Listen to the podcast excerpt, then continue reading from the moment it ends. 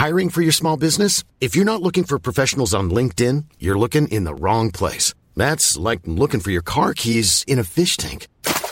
LinkedIn helps you hire professionals you can't find anywhere else, even those who aren't actively searching for a new job but might be open to the perfect role. In a given month, over 70% of LinkedIn users don't even visit other leading job sites. So start looking in the right place. With LinkedIn, you can hire professionals like a professional. Post your free job on linkedin.com slash people today.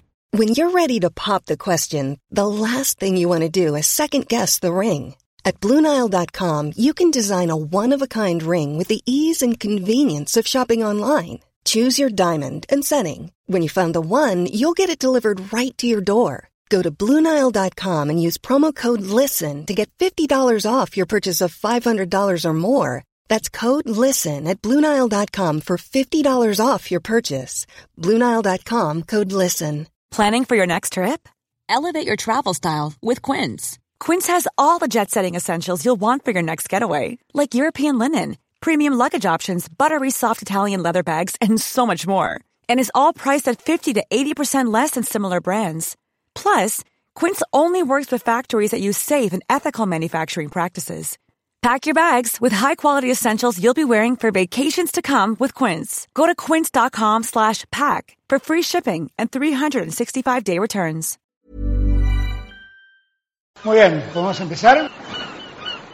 Se han dado situaciones inéditas eh, o increíbles. Por caso quiero decir que se acabara la merluza. No me digas que merluza, no mariposa, que yo sí como merluza. Bienvenidos a Se acabó la merluza, una relación de datos históricos inútiles que se conjuran para tramar alguna verdad. Con Jorge Tezán y un equipo que aún no se encuentra, no se encuentra.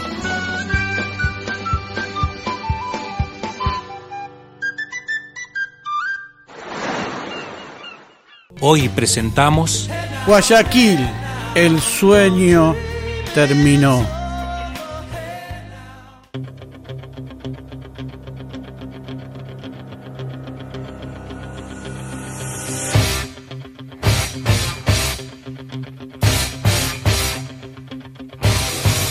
Los días 26 y 27 de julio de 1822 se reunieron en Guayaquil los dos hombres más importantes de Sudamérica y tal vez de todas las Américas por aquellos años. Hoy, a 200 años de estos hechos, se cumplen este año, podemos conjeturar qué huella dejó este encuentro y qué terminó por definir y qué nos quedó. Suele decirse casi encogiéndose de hombros que los temas sobre los que hablaron San Martín y Bolívar forman parte de un misterio. Pero no solo es fácil inferirlo, sino que además mucho han dicho ellos mismos sobre la reunión. Más bien se puede hasta reconstruir la charla, pero los temas, si bien importantes, no son todo, sino que la mala noticia es que no hubo acuerdo. Y San Martín, justo como hubieran soñado en Buenos Aires, quedó afuera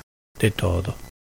Los dos venían entre avances. Bolívar arrasaba hacia el sur y San Martín esperaba en Perú. Y en el medio de ambos, la provincia libre de Guayaquil con su gobierno, digamos, propio. Pero los presentes de ambos no eran iguales. Simón José Antonio de la Trinidad Bolívar Palacios Ponte y Blanco, un militar millonario, desconfiado, muy pagado de sí mismo, un líder político que más parecía un personaje del realismo mágico de García Márquez, venía pisteando como un campeón. Acababa de cumplir 39 años y viviría ocho años y medio más de una vida por demás más intensa. Amo y señor del noroeste del continente sur, tenía dos ejércitos y era muy exitoso. Tenía poder y capacidad de decisión, organización y un respaldo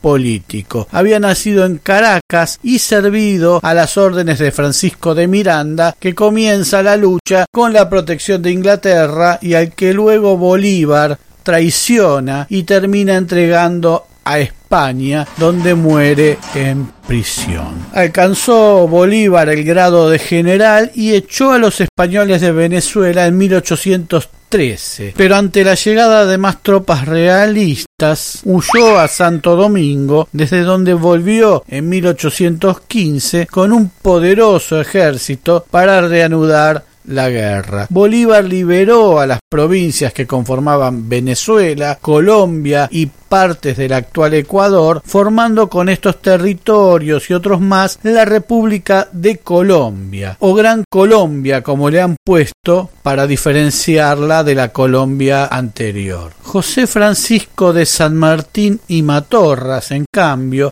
atravesaba dificultades, sospechas, acusaciones, traiciones y serios cuestionamientos. Más que seguir puntillosamente el dichoso Plan Maitland, las campañas de San Martín fueron una constante huida hacia adelante y al revés del Plan Maitland, que abría caminos para liberar países, San Martín parecía tratar de alejar lo más posible a los realistas de nuestro país tras los sucesivos fracasos previos en el Alto Perú que hacían que una y otra vez volvieran. Nacido en Yapeyú en 1778, andaba por sus 44 años. El nulo apoyo de Buenos Aires demoró por demás la campaña desde Chile hacia el Perú y la expedición debió hacerse solamente bajo la bandera chilena, aunque ésta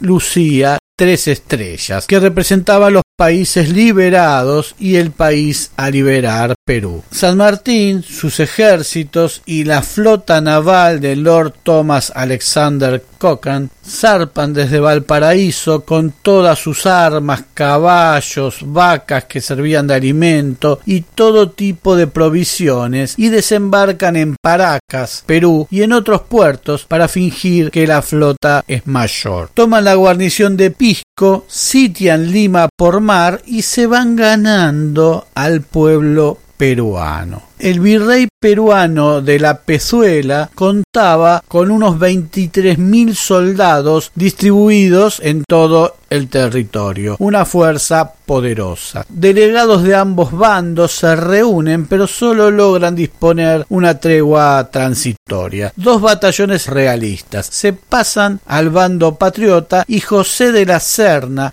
jefe del ejército, destituye al virrey Pezuela acusándolo de no reaccionar ante las tropas enemigas. Los peruanos ven en San Martín a un monárquico. En la reunión entre San Martín y el virrey de la Serna del 8 de junio de 1821, en plena invasión al Perú y mucho más secreta que la que tuvo con Bolívar, se dice que San Martín ya venía proponiendo al antecesor Pezuela que España reconociera las independencias de Argentina, Chile y Perú para luego proponer una especie de monarquía constitucional con un consejo de gobierno integrado por De la Serna, otro consejero designado por el mismo virrey y otro que representara a San Martín, mientras que el trono se le ofrecería tal vez a Fernando de Sajonia Coburgo Gotha, un noble europeo que Paroicien y García del Río, colaboradores de San Martín, traerían desde España. San Martín cerca Lima y el 6 de julio de 1821 de la Serna abandona la ciudad, pero establece la capitana en el Cusco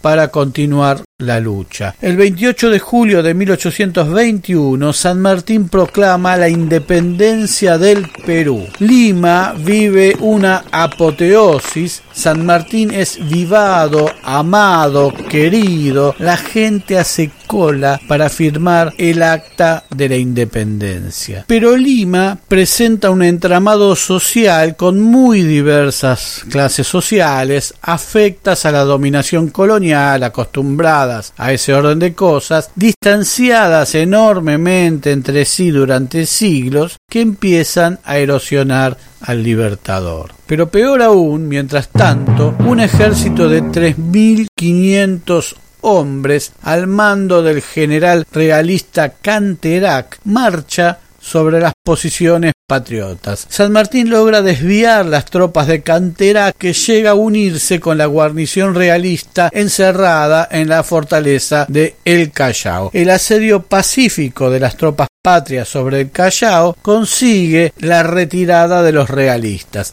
San Martín logra la rendición sin disparar un solo tiro. En sus memorias, Lord Cochrane asegura que Canterac fue sobornado para salir de El Callao. San Martín asume el poder ejecutivo y militar bajo el cargo de protector. Su gestión de apenas un año, un mes y veinte días duraría mientras no se convocara un consejo constituyente. San Martín otorga la ciudadanía peruana a los originarios, decreta la libertad de vientres, impulsa la composición del himno peruano, crea la bandera peruana, luego modificada porque era difícil de confeccionar, decreta la obligatoriedad del colegio secundario, organiza la Biblioteca Nacional y vuelve a proponer la adopción de la monarquía parlamentaria como hoy se ve en Europa, aunque buscando consensos en lugar de imponer ideas. La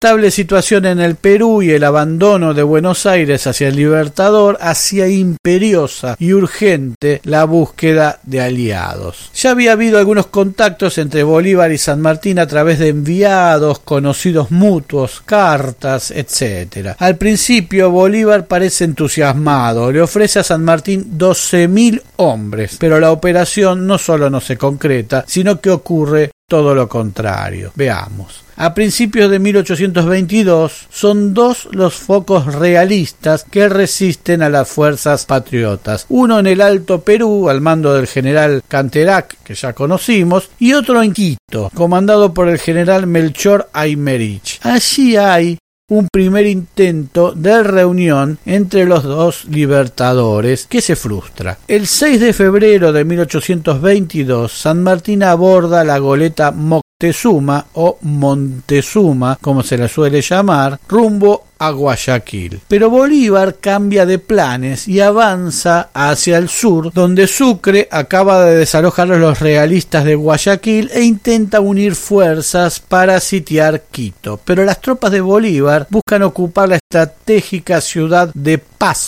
Y encuentran una durísima resistencia apoyada en la situación geográfica y ya debilitadas las fuerzas sufren la emboscada de Bomboná. Y su marcha hacia el sur se demora indefinidamente. Así que San Martín que ya andaba por Huanchaco a mitad de camino por el mar de Guayaquil aproximadamente regresa a Lima. Sucre es vencido en Huachi y al no poder reunirse con Bolívar que era la, la idea pide auxilio a San Martín. El Libertador le envía unos 1.400 soldados y un regimiento de granaderos a caballo al mando de Juan Galo de la Valle. Las fuerzas de San Martín se unen a los 100 soldados que le habían quedado a Sucre y se obtienen los triunfos de Riobamba y de Pichincha y se pacifica el actual territorio de Ecuador. Quito se une a la Gran Colombia, pero la ciudad de Guayaquil prefiere instaurar la provincia libre de Guayaquil y permanecer, digamos, independiente. Si bien San Martín pensaba que debía pertenecer al Perú, prefiere que sus ciudadanos elijan libremente su destino. Mientras tanto, el ejército de De la Serna en el Perú no solo está intacto, sino que también es reforzado con tropas que venían de las luchas napoleónicas más capacitadas y experimentadas. El realista Canterac vence al general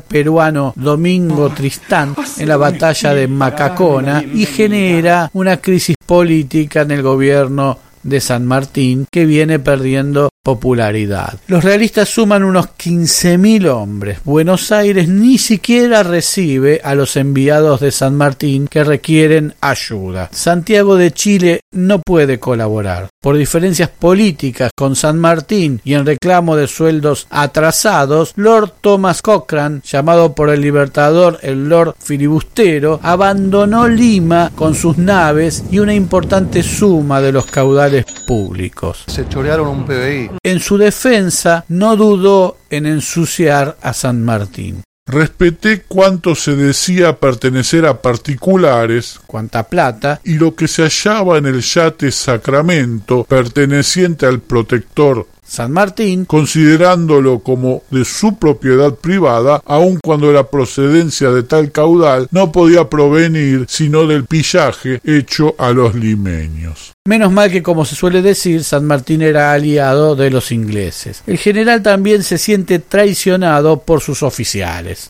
digámoslo. En las memorias del general Tomás de Iriarte podemos conocer la reacción de San Martín ante la oferta de Lavalle de sumarlo a su gobierno en 1828 cuando ya estaba en el exilio. Sería yo un loco si me mezclase con esos calaveras. Entre ellos hay algunos, y Lavalle es uno de ellos, a quienes no he fusilado de lástima cuando estaban a mis órdenes en Chile y el Perú. Los he conocido de tenientes y subtenientes. Son unos muchachos sin juicio, hombres desalmados. This Mother's Day, celebrate the extraordinary women in your life with a heartfelt gift from Blue Nile. Whether it's for your mom, a mother figure, or yourself as a mom, find that perfect piece to express your love and appreciation. Explore Blue Nile's exquisite pearls and mesmerizing gemstones that she's sure to love. Enjoy fast shipping options like guaranteed free shipping and returns. Make this Mother's Day unforgettable with a piece from Blue Nile. Right now, get up to 50% off at BlueNile.com. That's BlueNile.com. Hiring for your small business? If you're not looking for professionals on LinkedIn, you're looking in the wrong place. That's like looking for your car keys in a fish tank. LinkedIn helps you hire professionals you can't find anywhere else, even those who aren't actively searching for a new job but might be open to the perfect role. In a given month, over 70% of LinkedIn users don't even visit other leading job sites. So start looking in the right place. With LinkedIn, you can hire professionals like a professional. Post your free job on linkedin.com slash people today.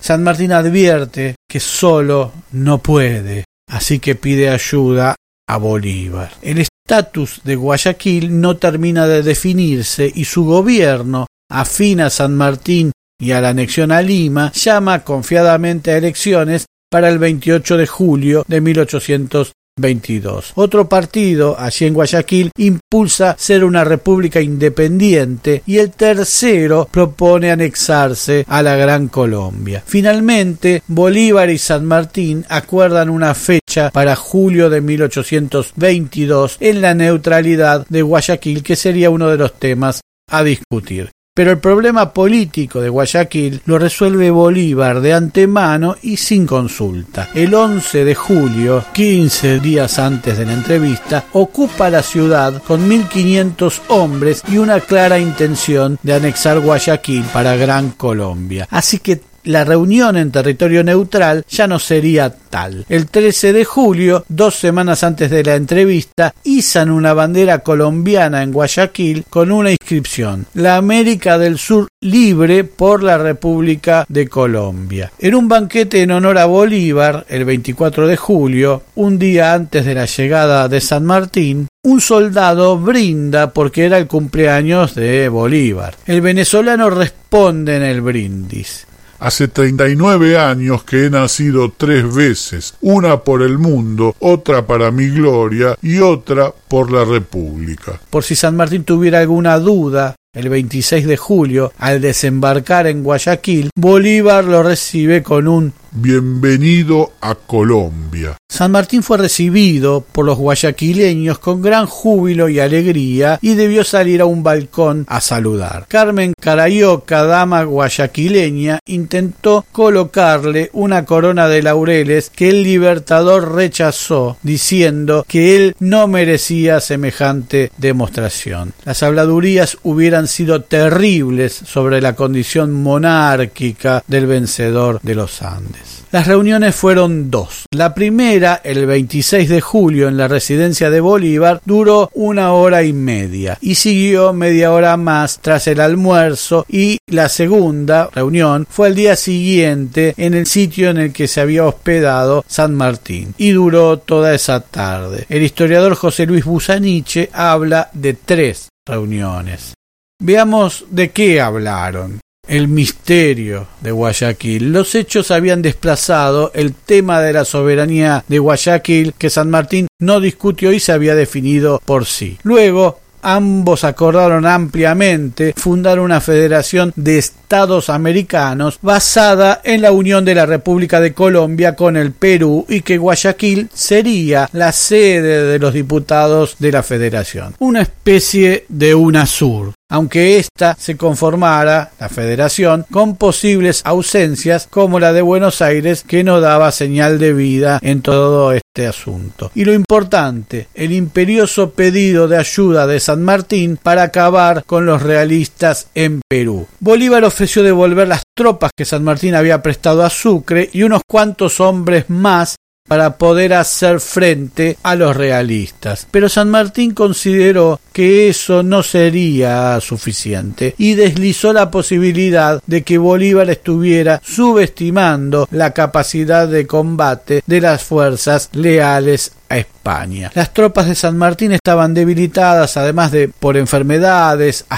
varios y disensos internos. En su carta al general Miller, San Martín comenta Mis esperanzas fueron burladas al ver que en mi primera conferencia con el libertador Bolívar me declaró que haciendo todos los esfuerzos posibles solo podía desprenderse de tres batallones con la fuerza de mil setenta plazas. Estos auxilios no me parecieron suficientes para terminar la guerra, pues estaba convencido de que el buen éxito de ella no podía esperarse sin la activa y eficaz cooperación de todas las fuerzas de Colombia. Así es que mi resolución dejar los cargos fue tomada en el acto, creyendo de mi deber el último sacrificio en beneficio del país. San Martín entendía que su préstamo de tropas a Sucre contribuyó a eliminar el foco realista en el sur de Ecuador y que algo similar debía hacer Bolívar para ir a por los realistas del Perú. La cuestión de la pertenencia de Guayaquil no era menor. La mojada de oreja de Bolívar de apropiársela era una cuestión de bragueta. Bolívar sería el que liberó el último enclave y con eso se reservaba una gloria que la afrenta a San Martín hizo pasar inadvertida y la complicación luego en Perú la hizo olvidar. Ante la negativa de Bolívar a suministrar tropas, San Martín cambió su estrategia y ofreció que sea el propio Bolívar quien termine de liberar el Perú con sus propias tropas y ponerse él, San Martín, a las órdenes de Bolívar para terminar la guerra. Un ofrecimiento que dejaría toda la gloria para el venezolano, pero éste, que no miraba de frente, que ocultaba su cara para hablar, tal vez recordó lo que había sucedido cuando él estaba a las órdenes de Miranda o más tarde con su subordinado Piar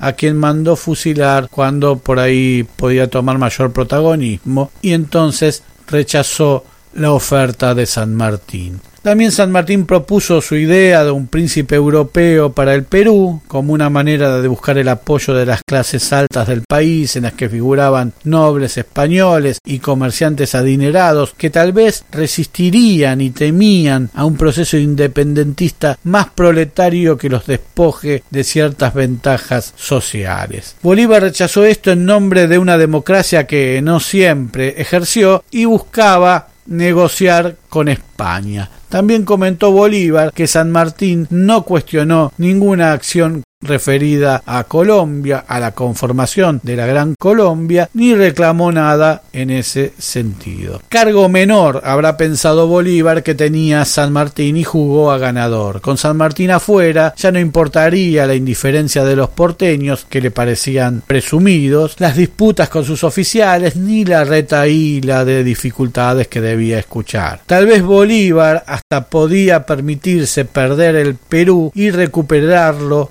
por sí mismo y para su gloria. A San Martín no le quedó más que irse, y tal vez ese era uno de los intereses de Bolívar y de muchos más. Tal vez sin San Martín, Buenos Aires finalmente ayudaría. El 27 de julio a la noche hay un agasajo a San Martín de parte de Bolívar, un banquete, y cuando empieza la música San Martín dice que no puede soportar ese bullicio regresa a su nave, el Macedonia, y antes de partir, Bolívar le obsequia un retrato propio que el libertador conservaría en su dormitorio hasta el día de su muerte. Tras las entrevistas, San Martín regresa a Perú, donde encuentra una especie de caos y que los limeños habían expulsado a su ministro, Bernardo de Monteagudo, y separa del mando a quien se refiere como inepto, el tal Torre Tagle, que había generado una situación de tensión entre el Perú y la Gran Colombia. Se siente sin margen de maniobra. Es un hombre agobiado. Llama al primer Congreso Constituyente para el 20 de septiembre de 1822 y allí presenta su renuncia. Pero no se aleja tanto. Permanece todo ese para él muy difícil 1823 en Mendoza hasta que ve segura la hegemonía de Bolívar en Perú, tironeado San Martín entre la posibilidad de volver a calzarse el uniforme ante una eventual derrota del otro libertador y la espera de noticias sobre la salud de su esposa Remedios. Así se sinceraba en una carta a O'Higgins. Usted me reconvendrá por no concluir la obra empezada. Usted tiene mucha razón, pero más tengo yo. Créame, amigo, ya estoy cansado de que me llamen tirano, que en todas partes quiero ser rey, emperador y hasta demonio. Por otra parte, mi salud está muy deteriorada. El temperamento de este país me lleva a la tumba.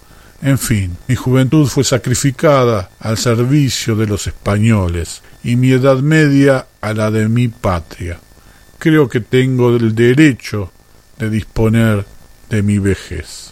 San Martín parece hacer una catarsis en la llamada Carta de la Fond, incluida en un libro editado en 1843 por Gabriel Lafond, un ex oficial francés que sirvió a la Marina peruana e integró la flota que llevó a San Martín a Guayaquil. La carta de San Martín dirigida a Bolívar no consta en los archivos de ninguno de los dos próceres, aunque sí en el libro copiador donde se guardan las copias de cada correspondencia que se envía y recibe del secretario privado de Bolívar pero es dada por legítima por la mayoría de los investigadores sanmartinianos y es imposible que un oficial menor como Lafon, que mantuvo contacto con San Martín mucho después y nunca integró su círculo privado, tuviera la precisión del conocimiento sobre lo que se trató en las reuniones como para falsificarla. En la carta fechada en Lima el 29 de agosto de 1822, a poco más de un mes de las entrevistas, San Martín le confiesa a Bolívar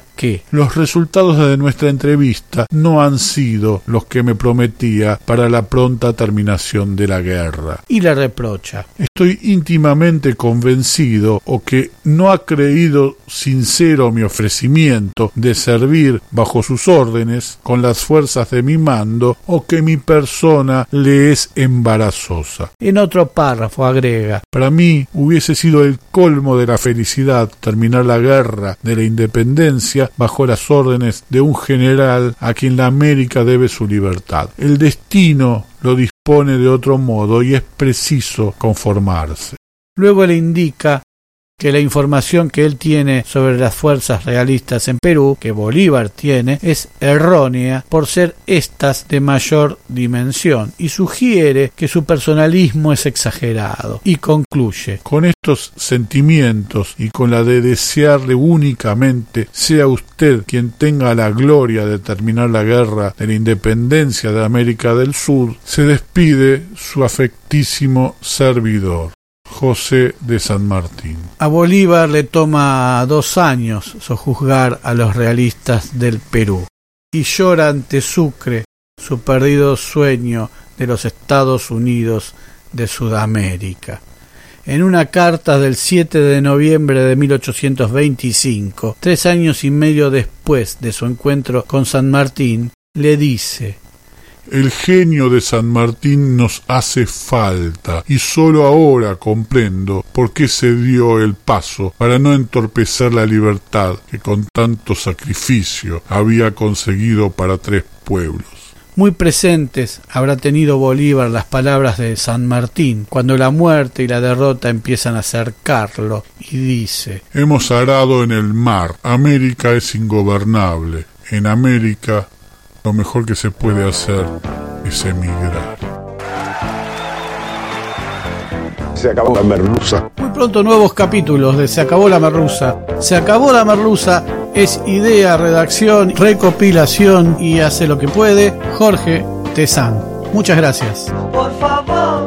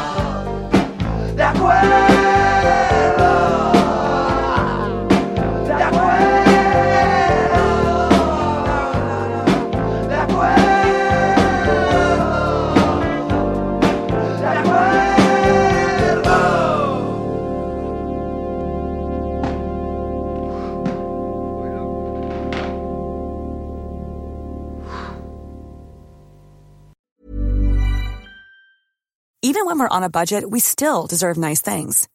Quince is a place to scoop up stunning high-end goods for 50 to 80% less than similar brands.